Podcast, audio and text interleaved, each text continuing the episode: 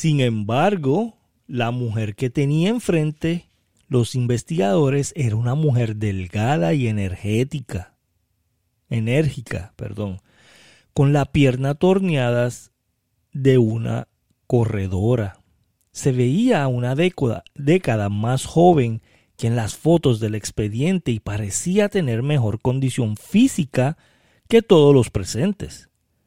Según el informe más reciente, Lisa ya no tenía deudas, no debía y llevaba 39 meses trabajando en una agencia de diseño gráfico. ¿Cuándo fue la última vez que fumaste? le preguntó uno de los médicos, comenzando la lista de preguntas que Lisa contestaba cada vez que visitaba el laboratorio, a las afueras de Bethesda, Maryland. Hace cuatro años, contestó. Y desde entonces he bajado 60 libras y corrido un maratón. También había iniciado una maestría y había comprado una propiedad, un, un trayecto ajetreado. Entre los científicos presentes habían neurólogos, psicólogos, genetistas y un sociólogo. Durante los últimos tres años, gracias al subsidio, perdón, durante los últimos tres años, gracias al subsidio de los institutos nacionales de salud de Estados Unidos, habían examinado y reexaminado a Lisa y a otras dos docenas de exfumadores, comedores y compradores compulsivos alcohólicos y personas con otros hábitos destructivos. Todos los participantes tenían algo en común. Habían reconstruido su vida en periodos de tiempo relativamente cortos.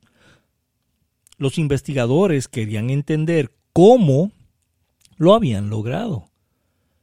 Para ello, midieron los signos vitales de los sujetos instalaron cámaras de video en sus hogares para observar su rutina diaria, secuenciaron fragmentos de su ADN y con tecnología que les permitía asomarse a los cráneos de la gente en tiempo real, observaron cómo la sangre y los impulsos eléctricos fluían por su cerebro al verse expuesto a tentaciones como el humo de cigarrillo, o una comida apetecible.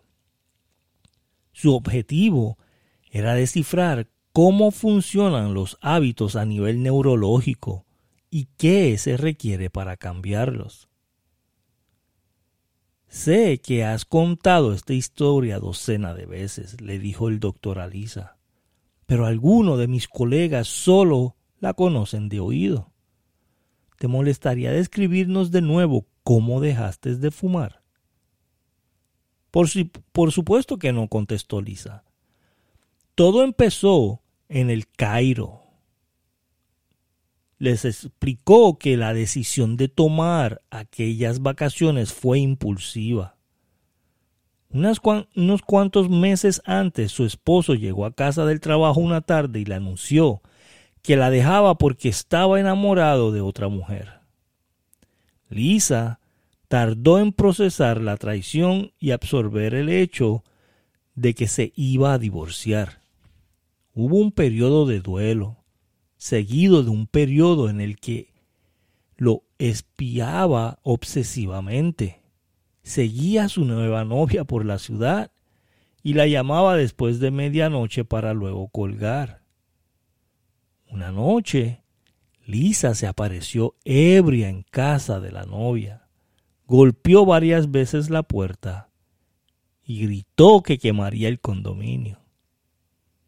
No fue una buena época para mí, continuó Lisa. Siempre había querido ver las pirámides y aún no había reventado el crédito de mis tarjetas, así que la primera mañana que pasó en el Cairo Lisa se despertó con el llamado a orar proveniente de una mezquita cercana. Su recámara de hotel estaba completamente oscuras. A ciegas y con la resaca del cambio de horario buscó un cigarrillo. Estaba tan desorientada que no se dio cuenta hasta que percibió el olor a plástico quemado de que estaba intentando encender un bolígrafo y no un malboro. Llevaba los últimos cuatro meses llorando, comiendo de forma compulsiva, con insomnio, insomnio y sintiéndose avergonzada. impotente, deprimida y furiosa, todo a la vez. Tirada en aquella cama, se derrumbó. Fue como una oleada de tristeza, dijo. Todo lo que había deseado en mi vida se había venido abajo ni siquiera podía fumar bien. Entonces empecé a pensar en mi ex esposo, en lo difícil que me resultaría encontrar empleo cuando volviera, en cuanto odiaría el nuevo trabajo, y en lo que y en lo poco saludable que me sentía todo el tiempo. Me puse de pie y por accidente tiré una jarra de agua que se rompió al golpear el suelo. Entonces mi llanto se convirtió en aullidos. Estaba desesperada y sentía que algo tenía que cambiar, al menos eso estaba bajo mi control. Se duchó y salió del hotel. Mientras viajaba en taxi por las calles agujereadas del Cairo y luego por los caminos de terracería que llevaban a la Esfinge, las pirámides de Guiza y el inmenso desierto interminable que les rodeaba, la autocompasión se dio por un instante. Necesitaba tener una meta en la vida, pensó. Algo por lo cual esforzarse. Así que en aquel taxi decidió que volvería a Egipto algún día para cruzar el desierto a pie.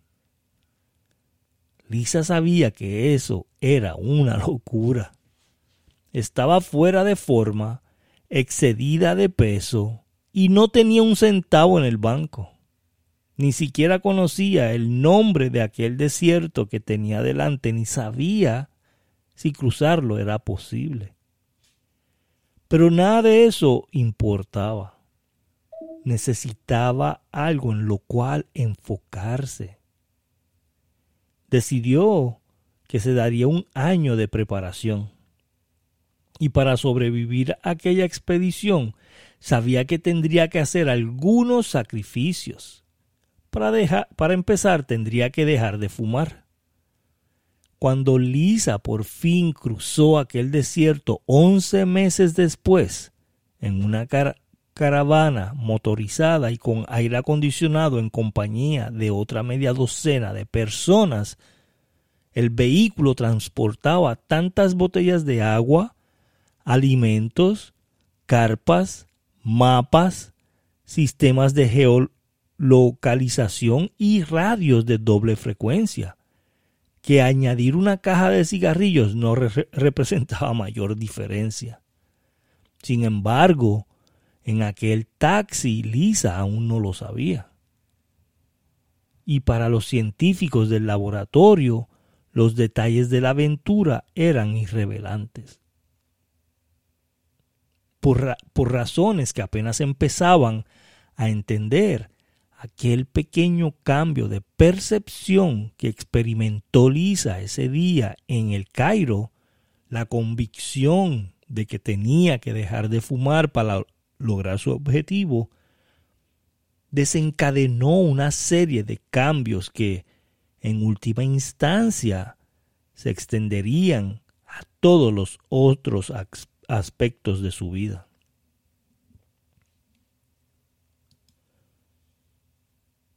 Durante los seis meses siguientes cambió el cigarrillo por salir a correr, y eso a su vez alteró la forma en que comía, trabajaba, dormía, ahorraba, organizaba sus horarios de trabajo, planeaba el futuro, etc. Empezó a correr medios maratones. Luego un maratón completo. Volvió a la universidad, compró una casa y se comprometió en matrimonio. Tiempo después la reclutaron para un estudio científico y cuando los investigadores empezaron a examinar imágenes de su cerebro, encontraron algo notable. Una serie de patrones neurológicos. Sus viejos hábitos había sido anulada por nuevos patrones. Aún se podía observar la actividad neurológica de los viejos comportamientos, pero aquellos impulsos eran desplazados por nuevos deseos. A medida que los hábitos de Lisa cambiaron, también se modificó su cerebro. Los científicos estaban convencidos de que no fue el viaje a Cairo lo que desencadenó el cambio, ni tampoco el divorcio, ni la aventura en el desierto. El desencadenante fue que en un inicio Lisa se concentró en cambiar un solo hábito, fumar. El resto de los sujetos de estudio habían pasado por un proceso similar. Al concentrarse en un patrón, lo que se conoce como hábito clave, Lisa se enseñó a sí misma a reprogramar también las otras rutinas de su vida. No solo los individuos son capaces de tales cambios. Cuando las empresas se enfocan en cambiar de hábitos es posible que organizaciones enteras se transformen. Gigantes como Procter Gamble, Starbucks, Alcoa y Target han sacado provecho de esta noción para influir en cómo se trabaja, cómo se comunican entre sí los empleados y cómo gasta la gente sin que los consumidores se den cuenta. Quiero mostrarte una de tus resonancias más recientes, le dijo uno de los científicos a Lisa hacia el final de la examinación y desplegó un archivo en la pantalla de la computadora que mostraba imágenes provenientes del interior de su cabeza.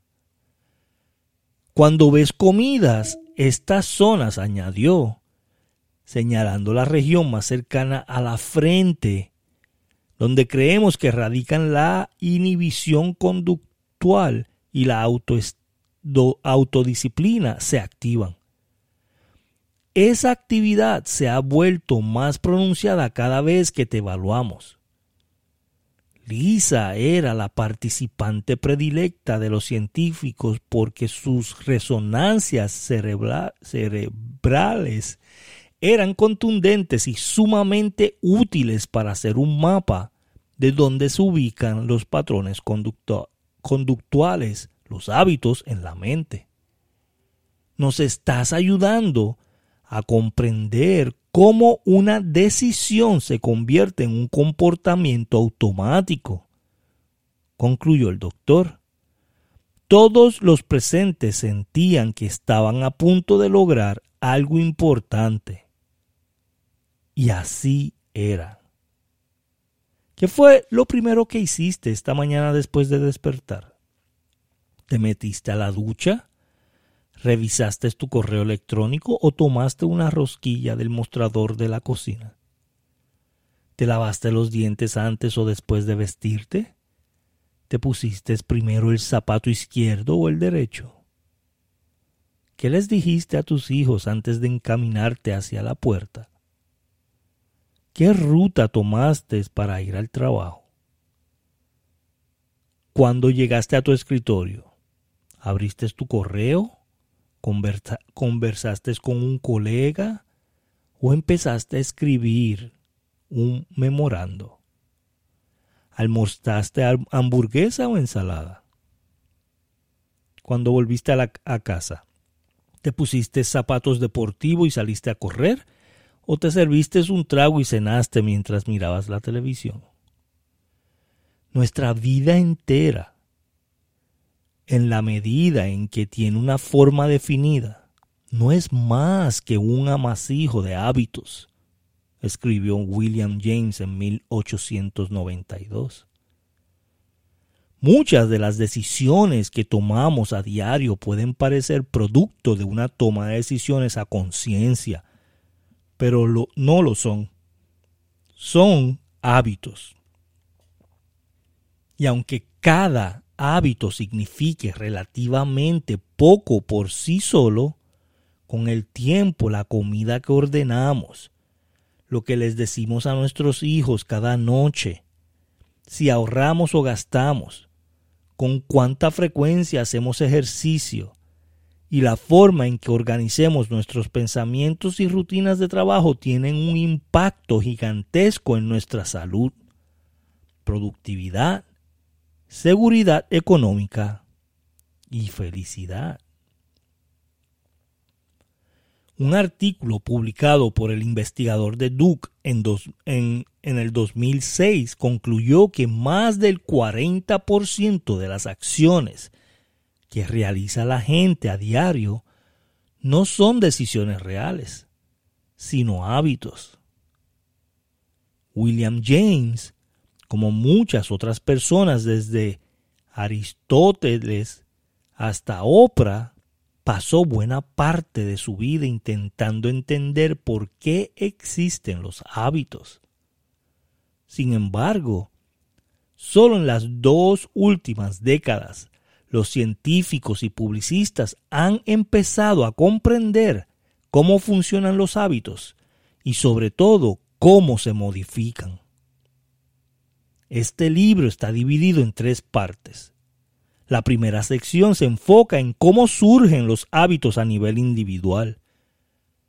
En ella exploro el fundamento neurológico de la formación de hábitos, la manera en que se crean nuevos hábitos y se modifican los viejos, y los métodos, por ejemplo, de los que se valió un publicista para lograr que el uso de pasta dental pasara de ser una práctica inusual a ser una obsesión nacional. Aquí también exploro cómo Procter Gamble convirtió un aromatizante llamado Febreze en un negocio multimillonario al aprovecharse de deseos habituales en los que los consumidores como alcohólicos anónimos cambia vidas al atacar los hábitos que radican en el núcleo de la adicción y cómo el entrenador Tony Dungy revirtió la suerte del peor equipo de la NFL al enfocarse en reacciones automáticas de sus jugadores frente a sutiles señales en el campo de juego.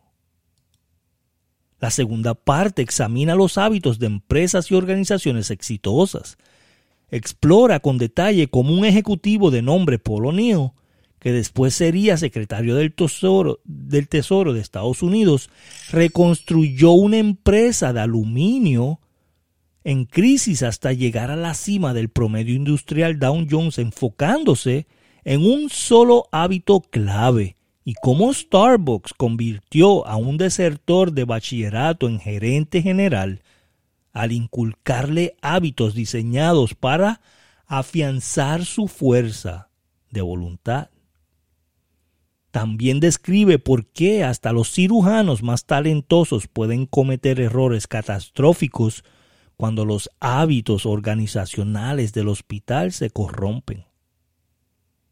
La tercera parte examina los hábitos de las sociedades. En ella se relata cómo Martin Luther King Jr. y el movimiento por los derechos civiles, civiles triunfaron, en parte porque cambiaron los hábitos sociales arraigados en Montgomery, Alabama, y porque un enfoque similar ayudó a un joven pastor llamado Rick Warren a construir la iglesia más grande del país en Saddleback Valley, California. Por último, explora cuestiones éticas espinosas como si un asesino en el Reino Unido debería quedar libre si es capaz de argumentar de forma convincente que sus hábitos lo impulsaron a matar. Cada capítulo gira en torno a un argumento central. Es posible cambiar de hábitos si entendemos cómo funcionan. Este libro se basa en cientos de estudios académicos, entrevistas con más de 300 científicos y ejecutivos e investigaciones realizadas en docenas de empresas. Para acceder a un índice de los recursos, véanse en las notas de este libro. ThePowerOfHabit.com se encuentra en los hábitos, según su definición técnica, las elecciones que todos hacemos de forma deliberada en algún momento y en las que luego dejamos de pensar, pero seguimos haciendo. Muchas veces a diario. En algún momento todos decidimos de forma consciente cuánto comer y en qué concentrarnos al llegar a la oficina, con cuánta frecuencia beber o salir a correr. Luego, dejamos de tomar la decisión y nuestro comportamiento se vuelve automático. Es una consecuencia neurológica natural. Y si entendemos cómo ocurre, podemos reconstruir esos patrones de la forma en que queramos. Me interesé por primera vez en la ciencia de los hábitos hace ocho años, cuando me desempeñaba como reportero en Bagdad. Al ver al ejército estadounidense en acción, se me ocurrió que la milicia era uno de los experimentos formadores de hábitos más grandes de la historia el entrenamiento básico se le inculca a los soldados hábitos diseñados de forma concienzuda para disparar, pensar y comunicarse al estar bajo fuego. En el campo de batalla, cada orden emitida apela a comportamientos que fueron practicados hasta volverse automáticos. El ejército entero depende de rutinas ensayadas hasta el cansancio para construir bases, establecer prioridades estratégicas y decidir cómo reaccionar a los ataques. En aquellos primeros días de la guerra, mientras la insurgencia se expandía y la cifra de muertos iba en aumento, los comandantes buscaban hábitos que pudieran infundirles a los soldados y a los iraquíes para crear una paz duradera. Llevaba como dos meses en Irak cuando oí que un oficial estadounidense estaba llevando a cabo un programa de modificación de hábitos improvisado en Kufa, una pequeña ciudad a unas 90 millas de la capital. Se trataba de un comandante del ejército que había analizado grabaciones de disturbios recientes y había identificado un patrón la violencia solía ir precedida de una multitud de iraquíes que se reunían en una plaza u otro espacio abierto y que, durante el transcurso de varias horas, aumentaba en número. Aparecían vendedores de comida así como también espectadores. Entonces alguien lanzaba una piedra o una botella y se desataba el caos el comandante se reunió con el alcalde de Kufa y le hizo una solicitud inusual. ¿Sería posible impedir que los vendedores de comida se instalaran en las plazas? Claro, contestó el alcalde. Unas semanas después se reunió una pequeña multitud cerca de Masjid al-Kufa, la gran mezquita de Kufa. En el transcurso de la tarde la multitud se incrementó algunas personas empezaron a canturrear consignas furiosas. La policía iraquí, consciente del peligro potencial, se comunicó con la base y les pidió a las tropas estadounidenses que estuvieran alerta. La gente empezó a buscar a los vendedores de kebabs que solían instalarse en la plaza, pero no había ni uno. Los espectadores se retiraron. los cantos perdieron fuerza. Para las ocho de la noche, todos se habían ido. Cuando visité la base cerca de Kufa, hablé con el comandante. Él me dijo que no era necesario pensar en las dinámicas multitudinarias en términos de hábitos.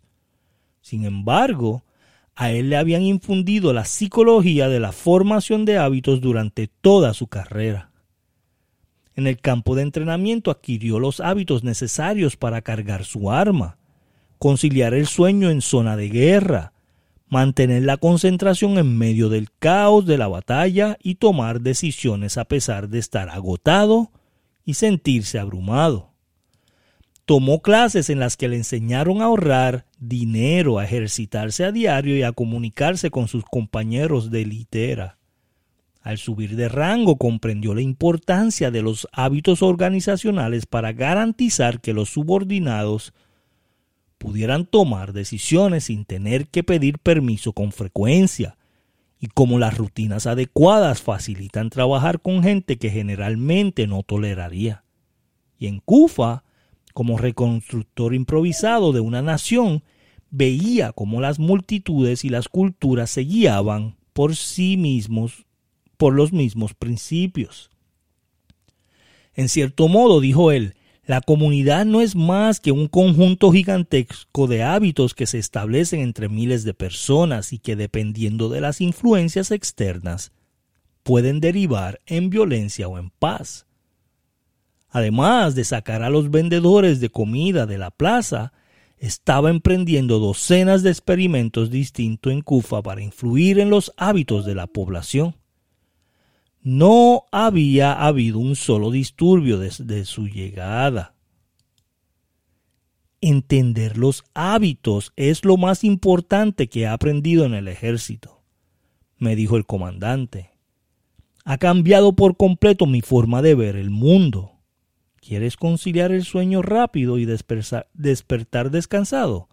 Presta atención a tus patrones nocturnos y a lo que haces de forma automática al despertar. ¿Quieres salir a correr a correr quieres que salir a correr sea sencillo? Crea detonantes para convertirlo en rutina. Taladro a mis hijos con estas cosas. Mi esposa y yo escribimos planes de hábitos para nuestro matrimonio. En las juntas de comandante también hablamos de los hábitos. Nadie en Kufa hubiera dicho que remover a los vendedores de kebab de las plazas habría influido en las multitudes. Pero cuando ves todo como un montón de hábitos, es como si alguien te entregara una linterna y una barreta para que te pongas a trabajar. El comandante era un hombre de baja estatura, originario de Georgia. Siempre estaba escupiendo semillas de girasol o tabaco masticable en una taza. Me contó que antes de enlistarse en el ejército su mayor obsesión laboral era reparar líneas telefónicas o quizá emprender un negocio de metanfetaminas, que era el camino poco exitoso que tomaron algunos de sus compañeros del bachillerato. Mira, si un don nadie como yo puede aprender estas cosas, cualquiera puede hacerlo. Se lo digo a mis soldados todo el tiempo. No hay nada que no puedas hacer si sabes formar hábitos. En la última década lo que sabemos sobre neurología y psicología de los hábitos y cómo funcionan los patrones en nuestra vida, nuestras sociedades y organizaciones ha proliferado de formas que hace medio siglo eran inimaginables.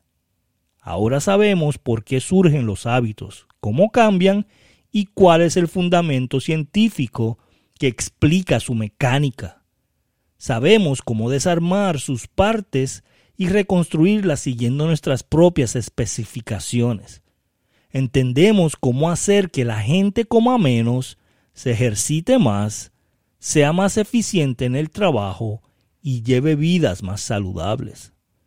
Transformar un hábito no necesariamente es fácil ni rápido, y no siempre es simple, pero es posible, y ahora sabes cómo hacerlo. Wow. Increíble, ¿no? Vamos a dejarlo aquí en la primera parte, ya leímos el prólogo. ¿Qué te pareció esta, este prólogo? ¿Qué te pareció lo que viene en el libro en estas tres partes? Estas tres partes son fundamentales para que puedas cambiar hábitos. Para mí los hábitos es, eh, es la mecánica, es la mecánica más importante que cada uno de nosotros debe de tener, no tan solo para tener éxito en los negocios, no tan solo para tener éxito en tu trabajo, sino también para poder criar a nuestros niños y para poder tener una vida placentera. Tenemos que entender los hábitos. Tenemos que entender nuestros hábitos y tenemos que entender los hábitos de, hábitos de otras personas.